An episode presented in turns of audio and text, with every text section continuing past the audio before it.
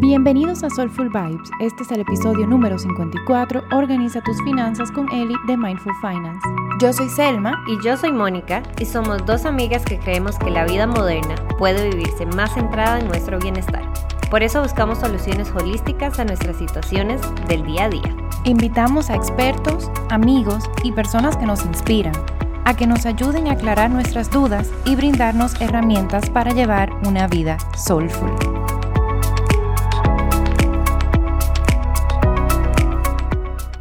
Bueno, hola chicas, hoy en otro episodio de Soulful by Podcast, este tenemos a una de nuestras super amigas, le podemos decir ya porque la queremos montones y la admiramos muchísimo. Eh, que ya ha estado antes en nuestro podcast y para el mes de enero nosotros la quisimos invitar para que nos ayudara, como todo viene muy movido a diciembre, a organizarnos.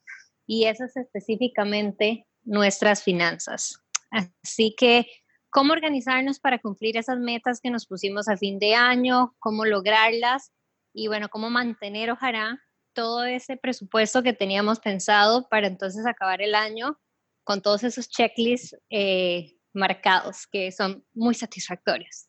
Así que les voy a hablar un poquito de nuestra host del día de hoy. Ella es Elizabeth Sánchez, bailarina y financiera de profesión y de pasión. Creó Mindful Finance con la intención de cambiar el mundo una billetera a la vez.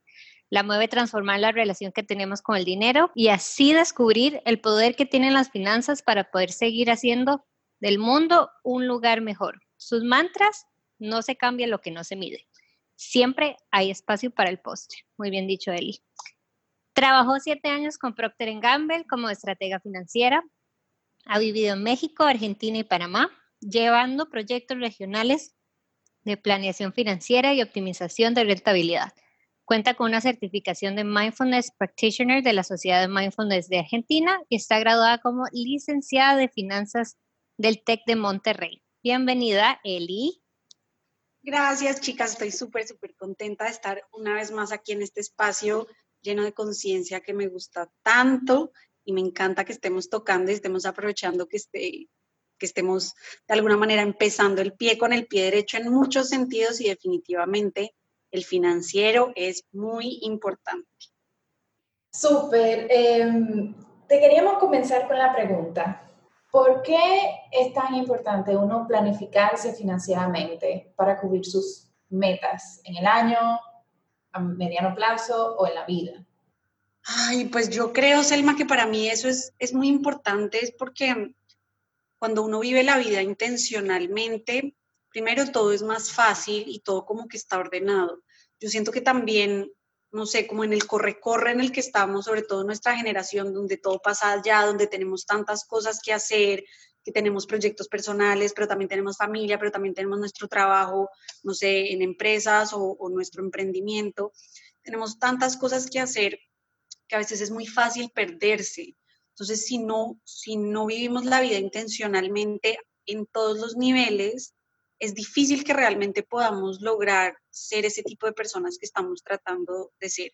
Y yo tengo un mantra que es, no se cambia lo que no se mide y para mí justamente el planearse, que yo eso lo traduzco pues al presupuesto, para mí el presupuesto es esa herramienta tan importante de planeación, es esa herramienta que nos va a permitir ver muy claramente, ver muy, perdón, que aquí sonó algo, ver muy claramente qué exactamente es lo que nosotros estamos, a qué le estamos apostando, con qué soñamos, cuáles son nuestras prioridades.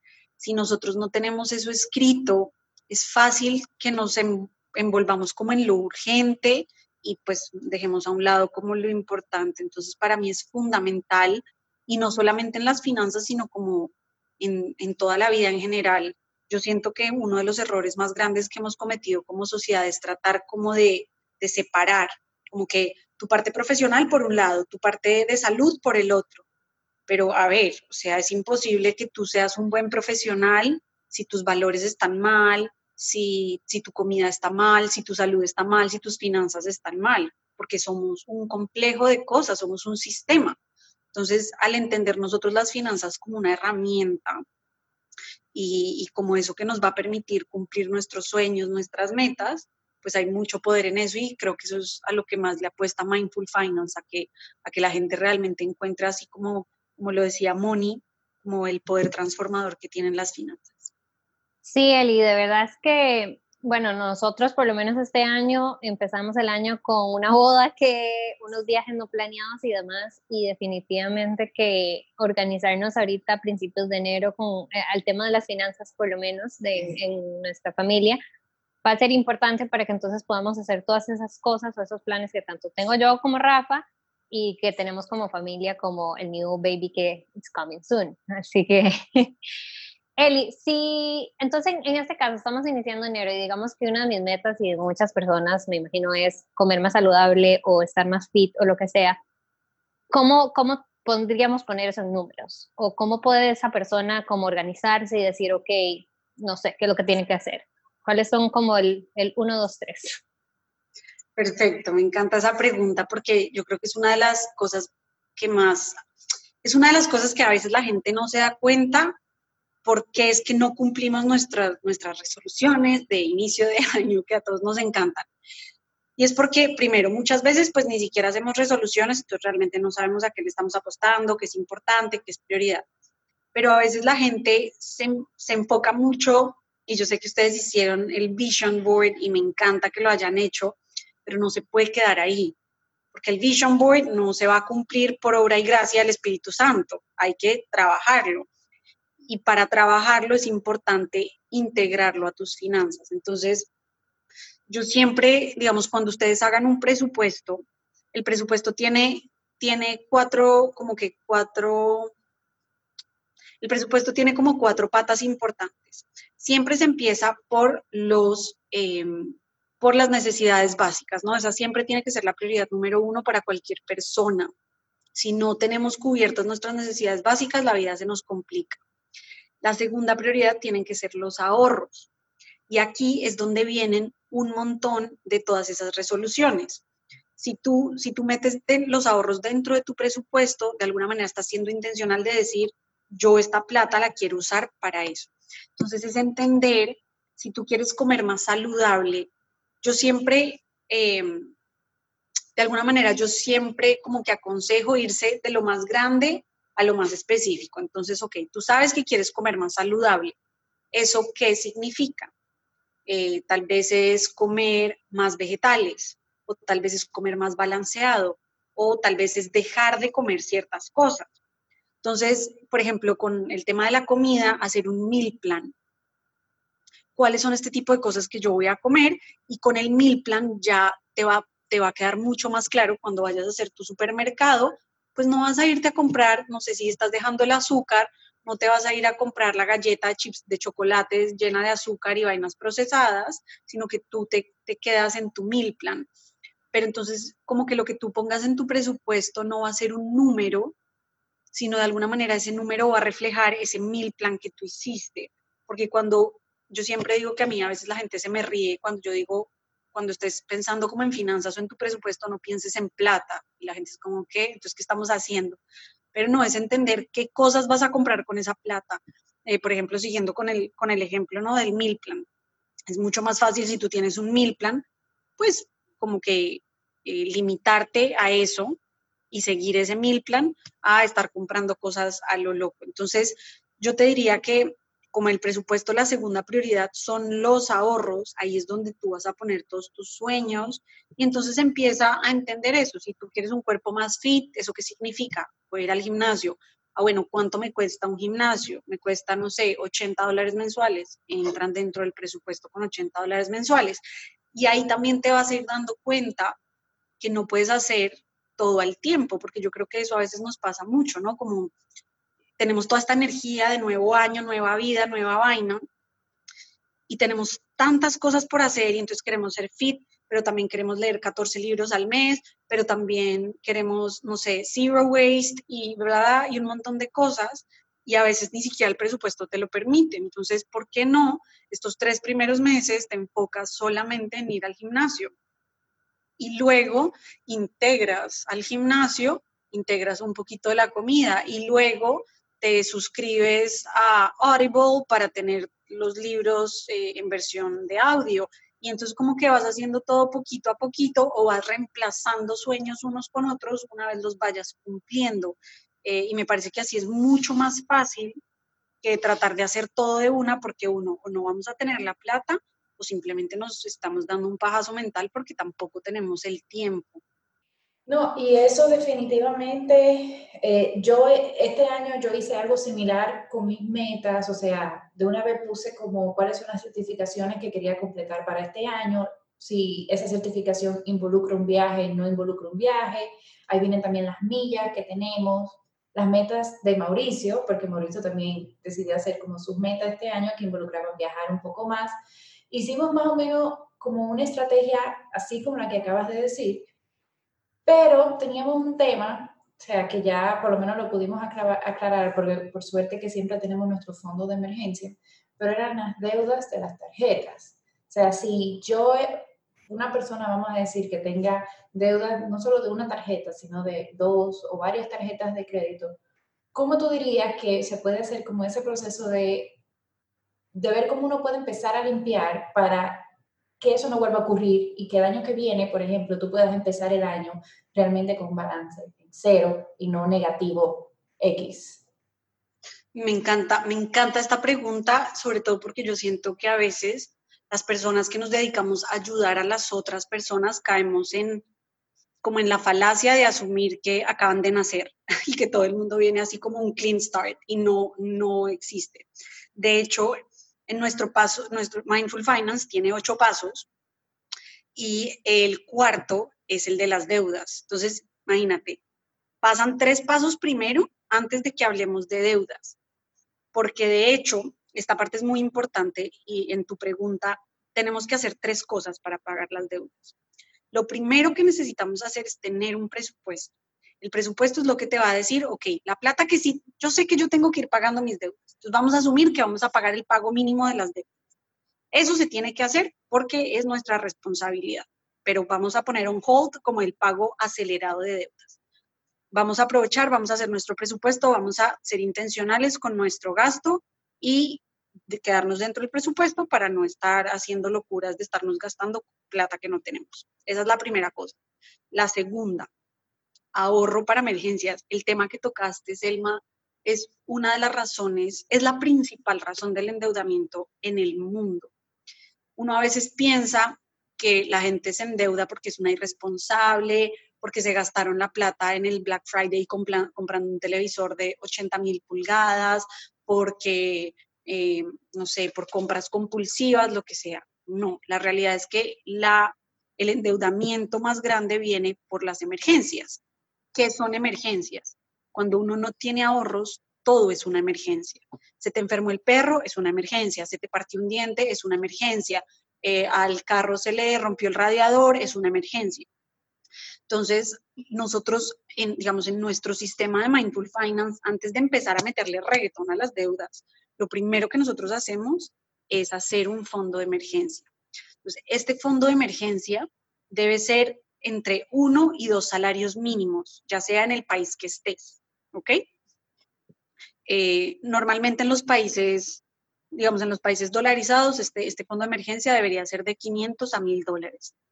Obviamente va a haber muchas emergencias que se van a pasar de los 1000 dólares, ¿no? Si, tenemos un daño grave en nuestro auto, probablemente ese chiste nos va a costar 2000 dólares.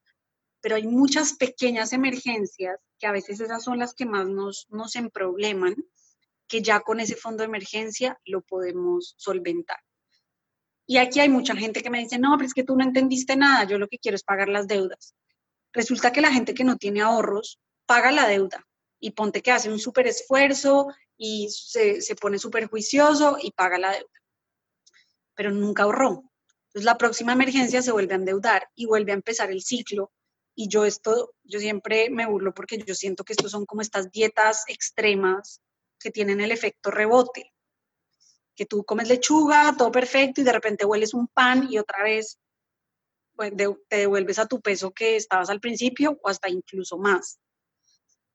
Las personas que hacen eso muchas veces pierden, pierden la motivación y de alguna manera su cerebro empieza a decir, es imposible vivir sin deudas. O sea, todo lo que yo he hecho para vivir sin deudas y no lo he logrado es imposible, entonces viven con deudas.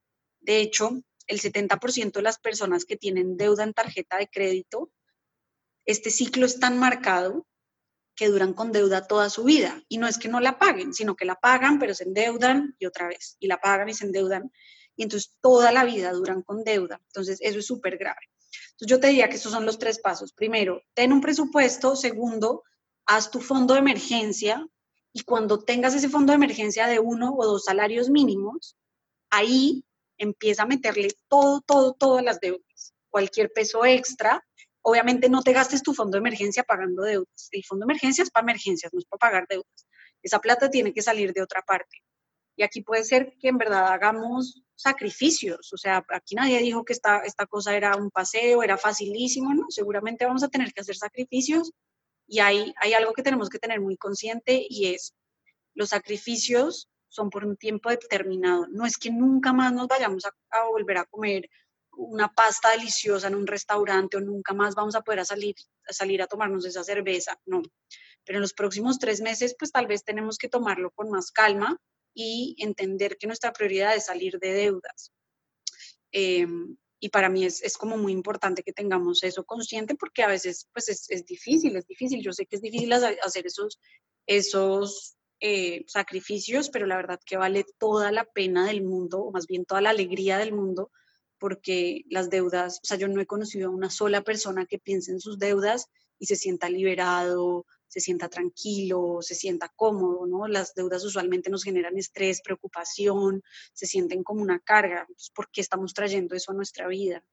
No, claro, definitivamente. Y, y, eso como lo dices, o sea, y lo digo por experiencia propia, yo hubo un tiempo que sí estuve en ese, en ese flujo porque no había tenido la, la educación financiera. O sea, siempre era lo mismo, antes las tarjetas. Después yo trataba de no tener deudas en la tarjeta, pero decía, ok, tengo las millas, ¿cómo voy a hacer lo de las millas?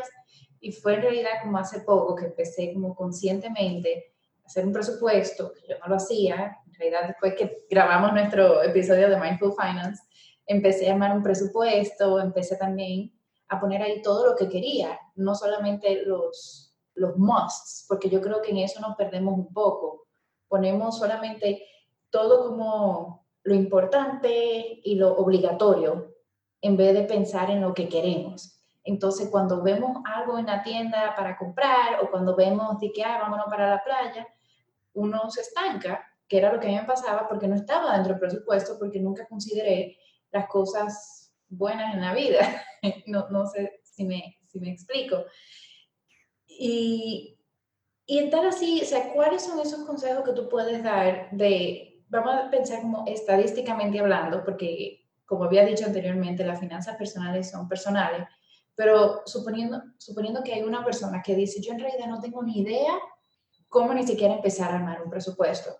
Entonces, ¿cuáles pueden ser esos tips basando en promedios? Ok, en promedio tanto de ahorro, en promedio tanto de esto, para que alguien que no sepa pueda quizás comenzar a hacer algo. Yo te, bueno, hay, hay varias como teorías en este sentido. Em, yo voy un poco rebelde en, ese, en estas teorías porque, porque me parece un poco intrusivo yo ponerme a decir el 50% de tu, no, no sé, pero lo que yo sí hago para que la gente que, que nunca ha hecho un presupuesto como que lo haga en orden, entonces, como te dije, lo primero, empiecen por las necesidades básicas, pero piensen en necesidades básicas. Primero lo anotan todo.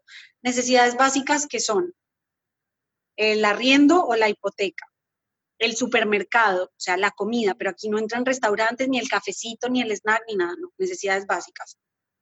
Los servicios públicos, agua, luz, electricidad y el transporte. ¿Qué transporte?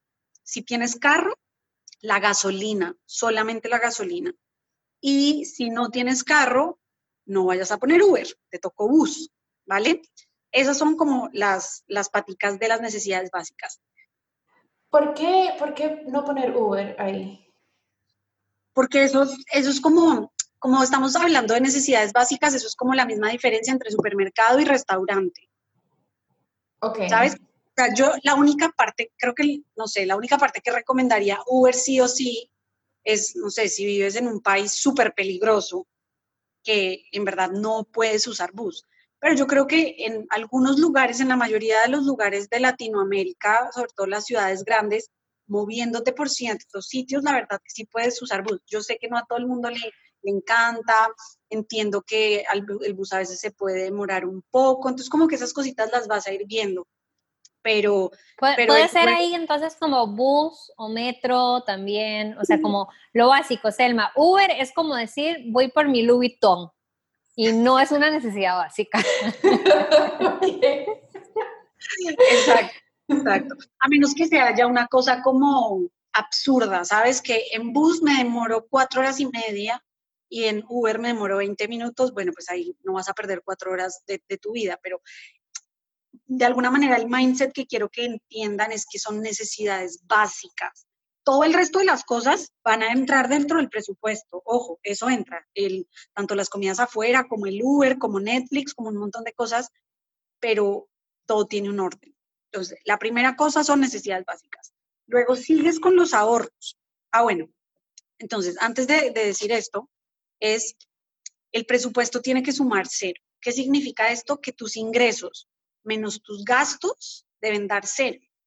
Y aquí no, no piensen que les estoy dando permiso de gastarse todo, sino que pues el presupuesto también incluye ahorros. Entonces, lo que tú, cuando yo digo que tiene que sumar cero, lo que realmente quiero decir es toda tu plata tiene que tener nombre y apellido, ¿ok?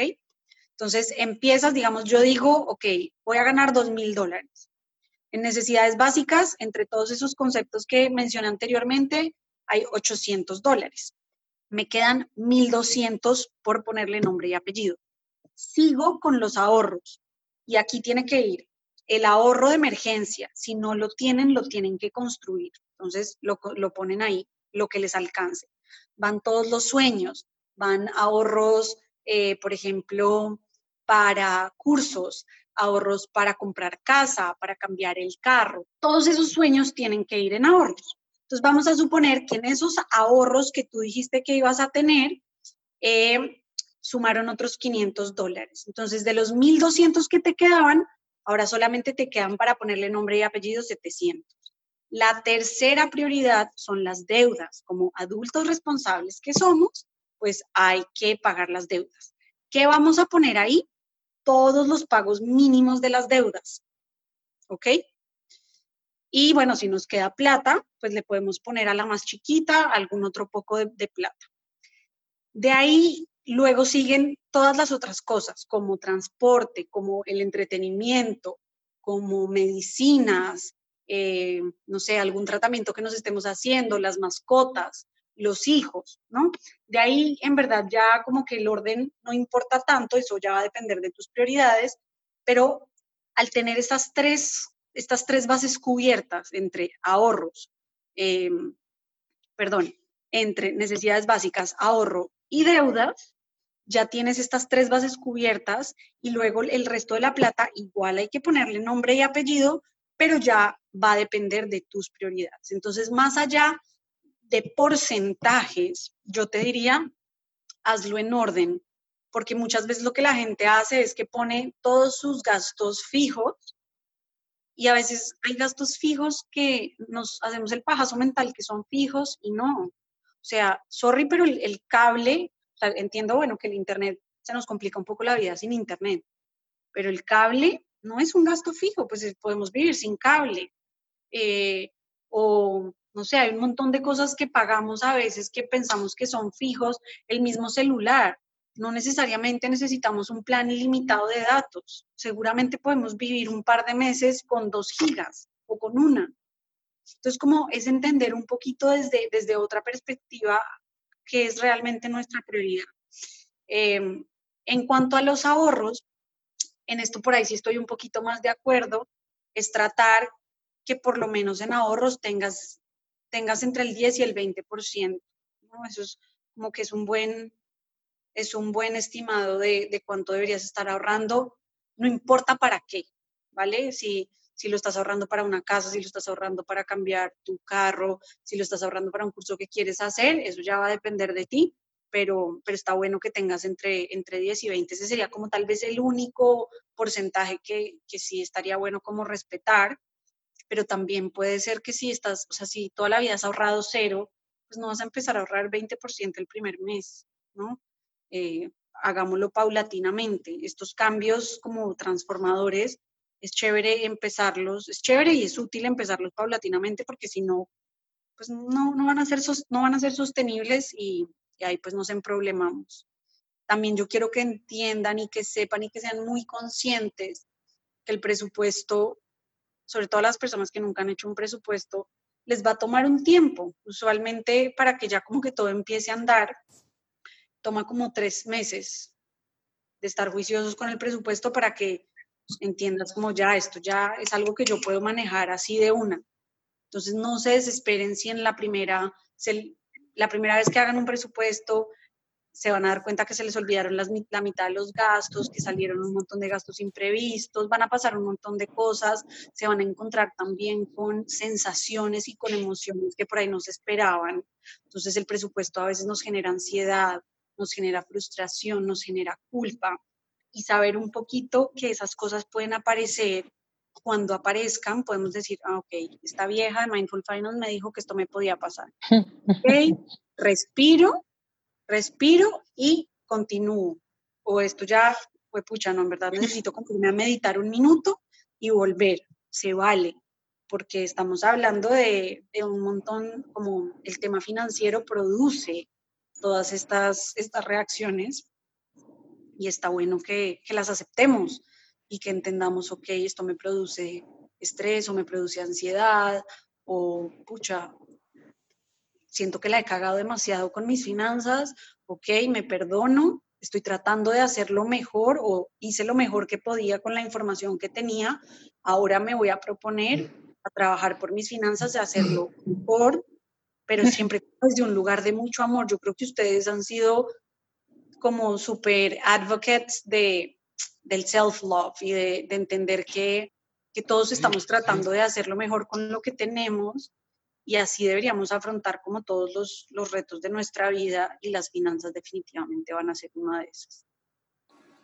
Claro, y Elia, todo esto yo te quería como, bueno, para, para más o menos como ir como organizando, porque el mes de enero es de la organización en Soulful, eh, todo lo que nos has dicho. Entonces, lo que definitivamente aprendimos en los episodios pasados, por lo menos con Denis Asha, es lo que es la organización, el orden, y me imagino que entonces esos mismos conceptos se apuntan a lo que es las finanzas, porque primero voy a organizarme y después voy a ordenar mis finanzas, o sea, voy a ponerle, como tú dices, nombre y apellido a todo sea, no es que me sobraron 20 dólares, déjame ir al mall a comprarme unas sandalias o el t-shirt que había visto y bueno, eh, me sobró dinero, que era lo que me pasaba a mí, digamos.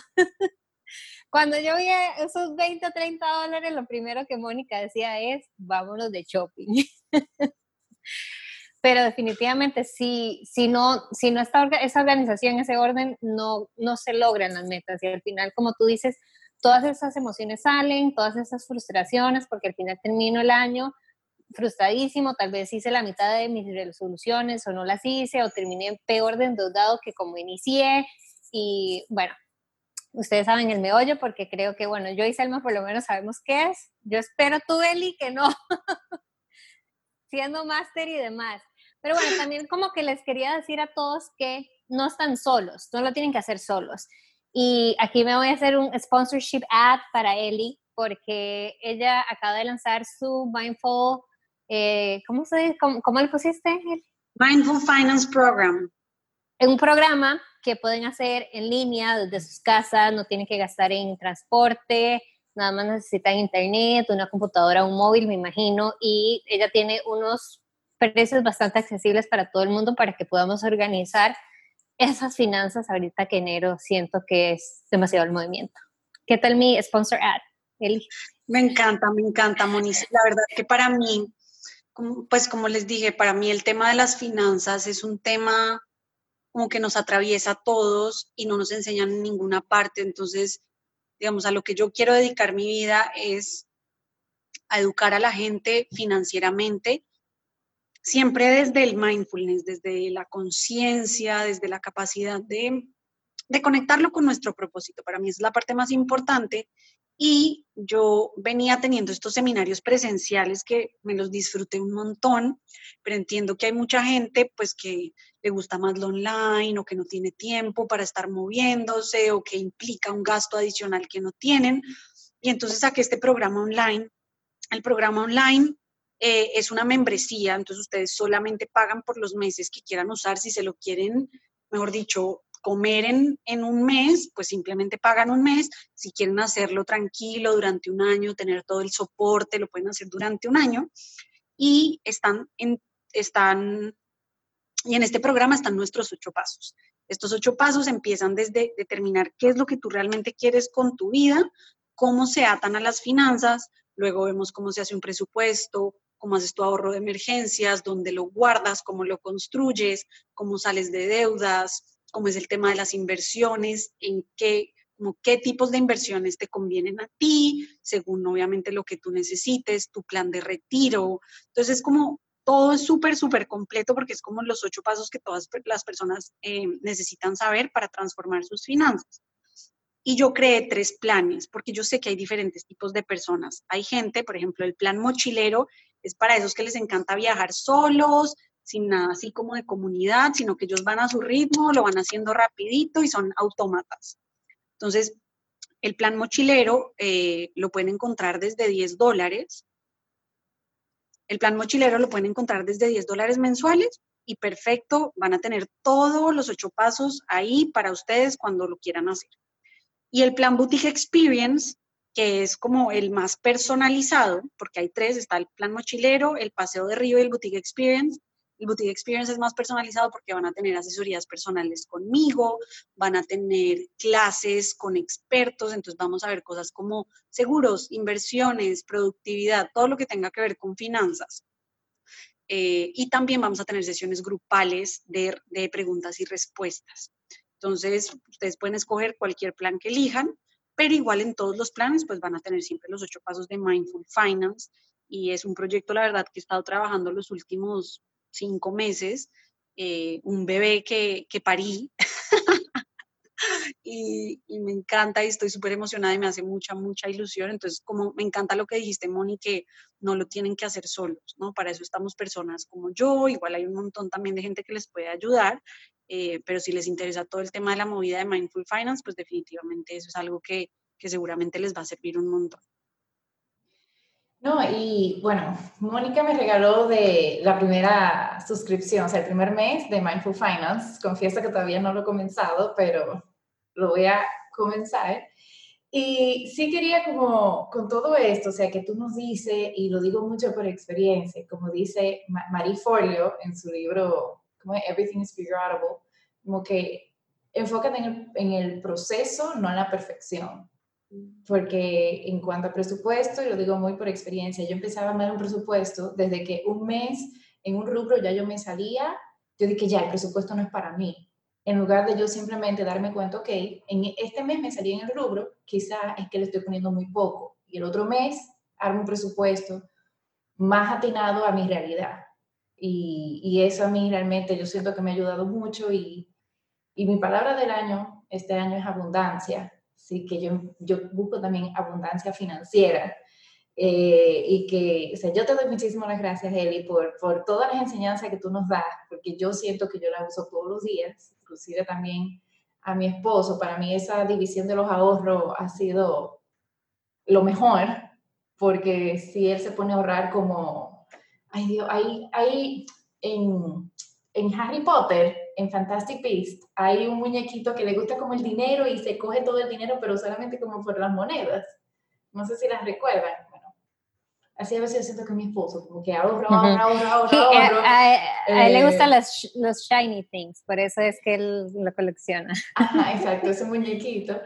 Y, y sí, o sea, uno, y lo digo por experiencia, yo me siento más holgada, o sea, estoy empezando el año sin deuda, estoy empezando, empezando el año bien enfocada en mi presupuesto, entendiendo que hay momentos que me va a dar ansiedad, hay momentos que sí se va a poder, ok, bueno, este mes sí me pasé en este rubro, significa que en este rubro le quito y yo me siento súper agradecida. Y yo espero, yo creo que todas las oyentes también se sienten muy agradecidas contigo, Eli, por, por este, mindful finance y quitarle un poco ese tabú que la gente que piensa en dinero son materialistas. En realidad no, el dinero es un método para uno lograr todos sus sueños y las cosas que uno quiere en la vida. Ay, mil gracias por tus palabras. La verdad que para mí, como les dije, para mí este es el sueño de mi vida y, y poder ver cómo lo un poco o lo mucho que les puedo enseñar les puede servir para transformar tanto sus propios mundos como el mundo que los rodea, para mí es súper, súper poderoso y en verdad mil gracias por abrir estos espacios. Para mí, para mí Soulful es uno de, mis podcasts preferidos que hay.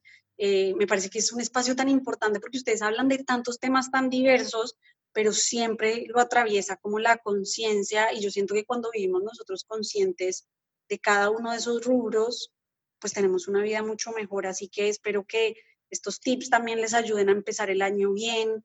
Sáquense todas las culpas, descárguense de toda la frustración. Año nuevo, vida nueva y pa'lante.